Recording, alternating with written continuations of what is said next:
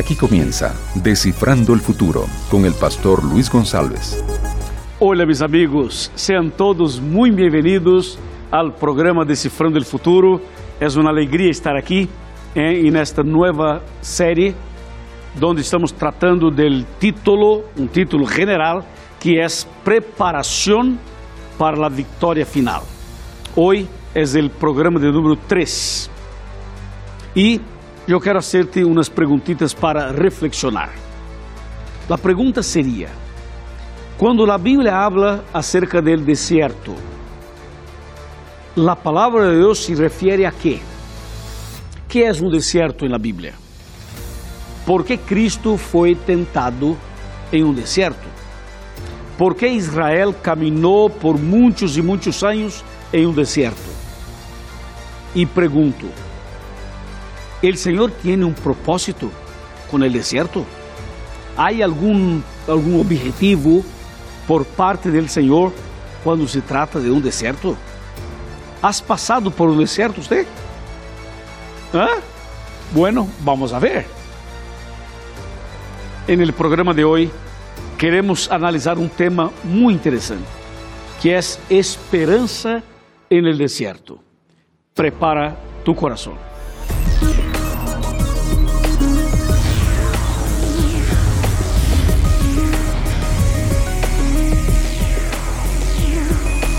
Aquí comienza Descifrando el Futuro con el pastor Luis González.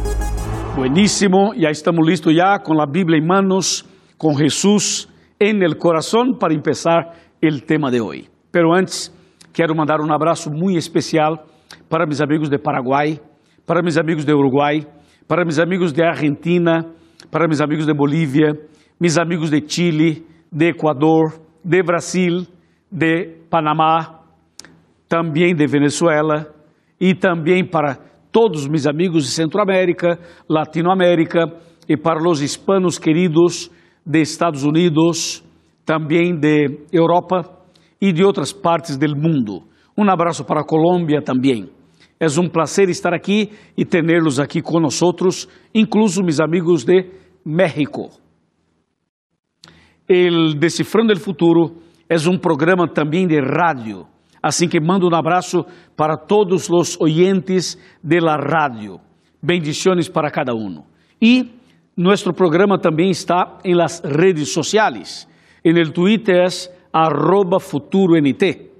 En el Face es facebook.com barra descifrando el futuro, donde nosotros siempre eh, ponemos aí videitos, mensagens e transmissões em vivo de sermões e programas especiais. Assim que um abraço para todos e bendições.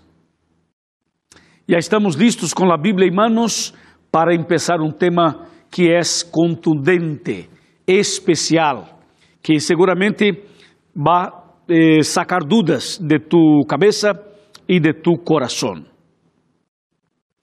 que diz a Bíblia acerca de, del deserto? que significa eh, esperança en el desierto? Bueno, empezamos ya con una pequeña y importante explicación. Adán, el Adán, el primer hombre, foi tentado por el diablo em um jardim, em um huerto, um lugar maravilhoso, com árvores, com natureza.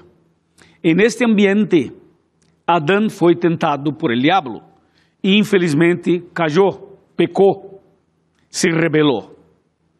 Depois de muitos e muitos anos, Cristo vino a essa terra para salvar-nos. E Cristo também é conhecido como o segundo Adão. E Cristo foi tentado por el diabo também. Só que Cristo foi tentado não em um jardim, sino em um deserto. Assim que Cristo, el segundo Adão, foi tentado em um deserto. E esse deserto era uma representação de la situação espiritual del ser humano. Ou seja, quando o primeiro Adão foi tentado, era um bosque, era um huerto, era um jardim. Todo era, era maravilhoso. Pero quando Cristo foi tentado, todo já estava já complicado já. Assim que Cristo foi tentado, em um deserto. E para tentar a Cristo, o diabo não usou uma serpiente, tampouco enviou um demônio. O próprio Satanás, em persona, foi tentar a Cristo. Claro, ele intentou disfarçar como um ángel de luz, pero era o próprio Satanás.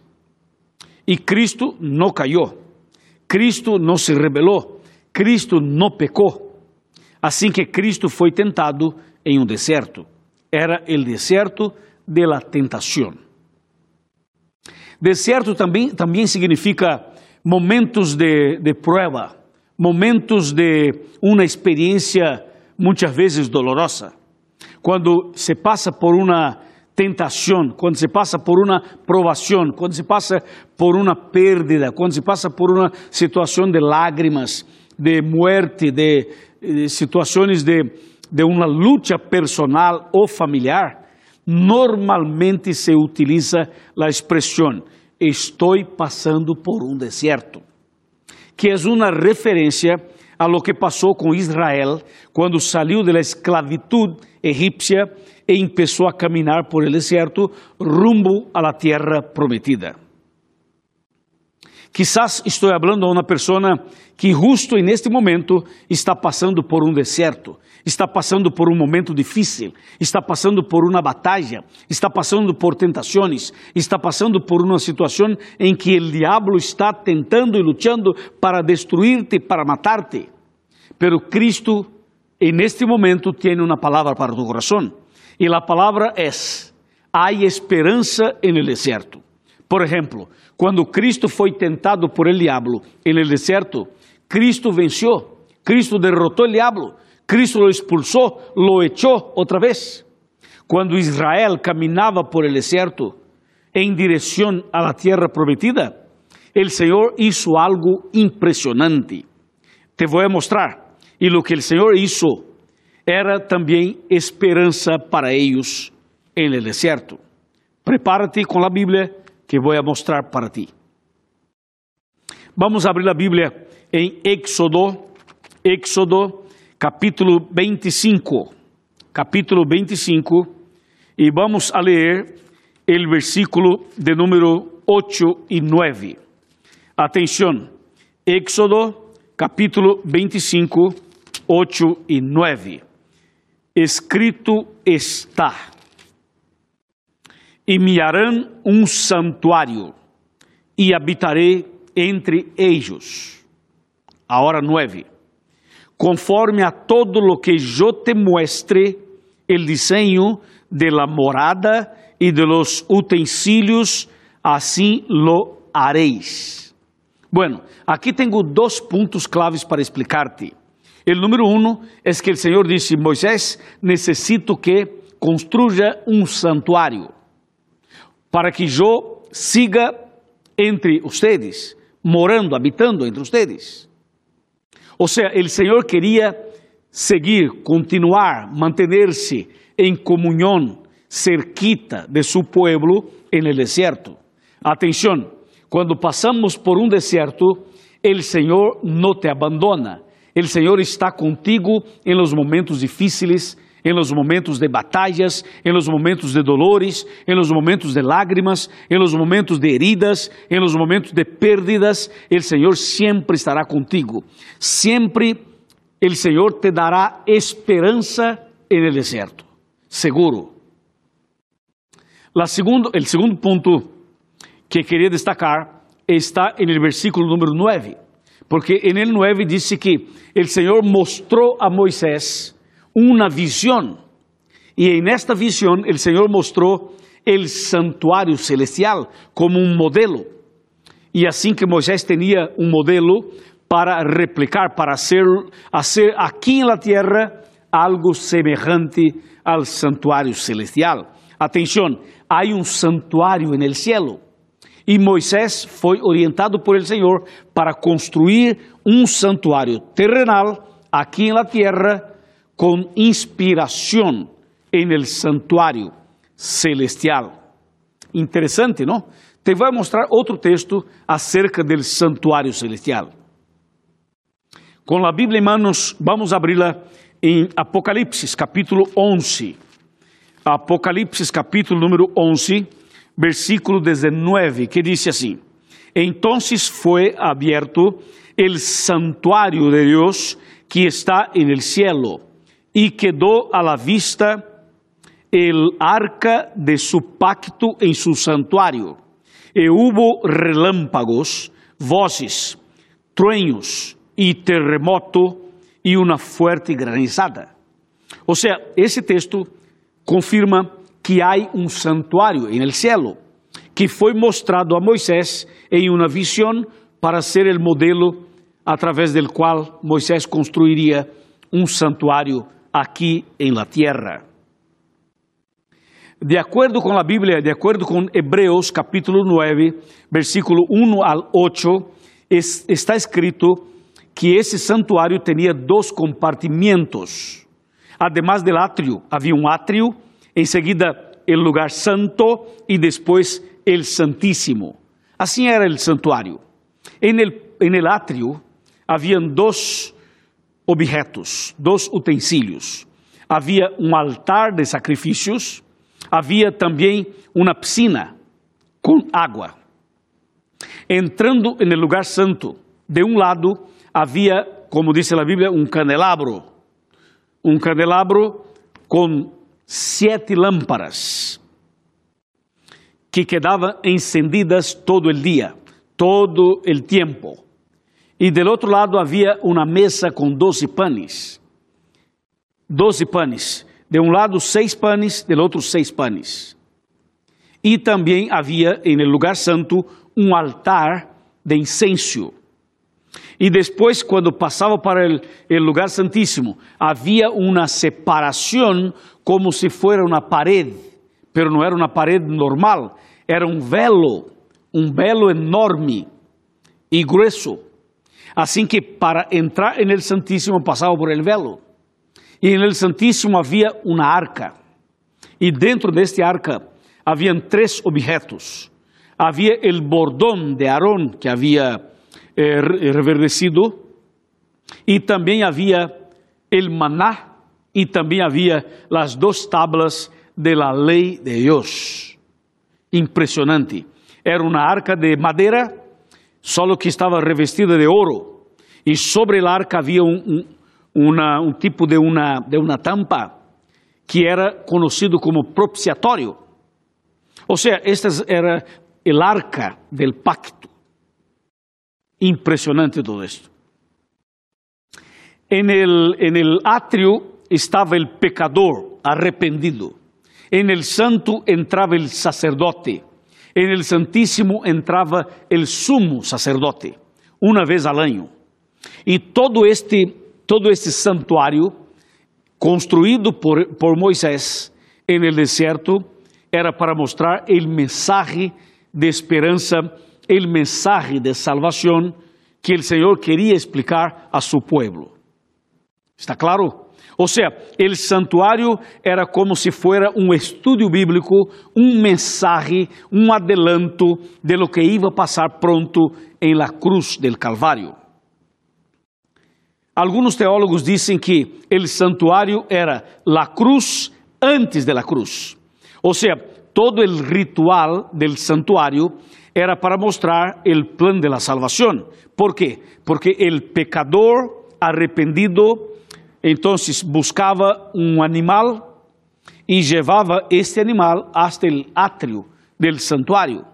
E entonces el pecador levantava a mano sobre a cabeça del corderito ou del animal e confessava seus pecados a Deus com a mano sobre el animal. E entonces pedia perdão ao Senhor e o Senhor le perdonava e su pecado, su culpa iba para el animal. Assim que em seguida o pecador agarrava um cutillo para matar o animal e lo matava. Assim que o sacerdote tomava a sangre de esse animal e entrava en el santo com a sangre em las manos para ser um tipo de um ritual. E então derramava este sangre sobre o altar e sobre o velo, velo e sobre toda a base del altar en el lugar santo. Y una vez al año, el sumo sacerdote entrava en el Santíssimo llevando sangre de outro animal que representava a sangre de Cristo e oferecia al Senhor e el Senhor descendia en el Santíssimo. Esse dia era conhecido como el dia de la expiación e entonces el Senhor descendia para perdonar los pecados de todo el pueblo cometido durante um ano.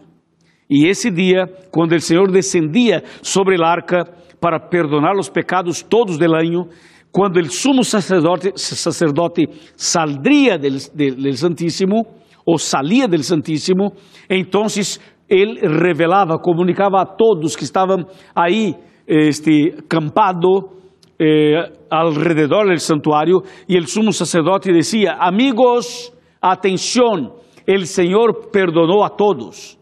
E ele dava a notícia, as pessoas então empezavam uma comemoração, uma fiesta porque el Señor había perdonado a todos. Todo esto era impresionante. ¿Y sabes por qué? Todo esto. Porque todo esto apuntaba para la cruz, apuntaba para Cristo, apuntaba para el Cordero. Te explico. A ver, en el, patio, en el, en el atrio mejor, en el atrio, este altar de sacrificio era una representación, significaba el sacrificio de Cristo. E esta piscina com água representava o Espírito Santo, a Bíblia e o bautismo. Entrando no lugar santo, havia então este candelabro de, de ouro com sete lâmparas. O número sete representava as sete igrejas de Apocalipse. E a luz que quedava encendida de dia e de noite representava Cristo, a luz del mundo. Sobre a mesita haviam doze panes. O número doze representava as doze tribos de Israel, ou, e também representava os doze discípulos. E o pan em si representava Cristo, o pan de vida. ¿Está bem? Aí, em seguida, havia o altar de incenso, que representava as orações, o culto, a adoração que nós oferecemos ao Senhor todos os dias. Después del velo, en el Santísimo, había el arca. Y entonces el bordón de Aarón significaba que el Señor administra su iglesia, el Señor maneja su pueblo, el Señor conduce su iglesia. Y el maná representaba que el Señor cuida de su pueblo, proviendo la alimentación física, material y espiritual. Y las dos tablas de la ley representaban amor y justicia. Ou seja, a lei de Deus, os mandamentos do Senhor, será utilizado como base, como norma para o juízo final. Interessante, todo isto apontava para Cristo. O cordeiro era um símbolo de Cristo. A sangre derramada representava a sangre de Cristo que seria derramada na cruz. O sacerdote representava Cristo. O sumo sacerdote representava Cristo. Todo o que havia no santuário representava a Cristo Jesus. Assim que quando Cristo vino, quando Cristo foi ao Calvário e quando Cristo morreu na cruz, sabe o que passou? Atenção, sabe o que passou? Te vou mostrar. Abra a Bíblia comigo em el livro de Mateus, Evangelho de Mateus, capítulo 27. Mateus, Mateus, Mateus, aqui tenho capítulo 27 de Mateus. Vamos para o versículo 50 e 51. Escrito está: Entonces Jesus, havendo outra vez exclamado a gran voz, exhaló el espíritu. Y en eso el velo del templo se rasgó en dos, desde arriba hacia abajo. La tierra tembló y las rocas se partieron. ¡Wow! Increíble. O sea, cuando Cristo murió en la cruz, el velo se rasgó de arriba para abajo. ¿Sabe por quê? Para mostrar que todo o sistema de sacrifício, todo o que passava no santuário, havia terminado, havia acabado.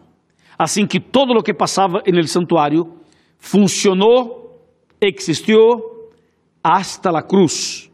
Cuando Cristo muere en la cruz, todo esto se acabó.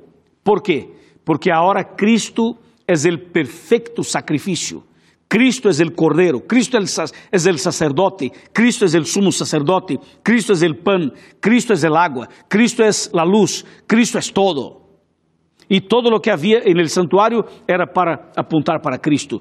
Por lo tanto, el santuario era la esperanza en el desierto, que apuntaba para Cristo, porque Cristo es nuestra bendita, maravillosa, mayor esperanza de todos.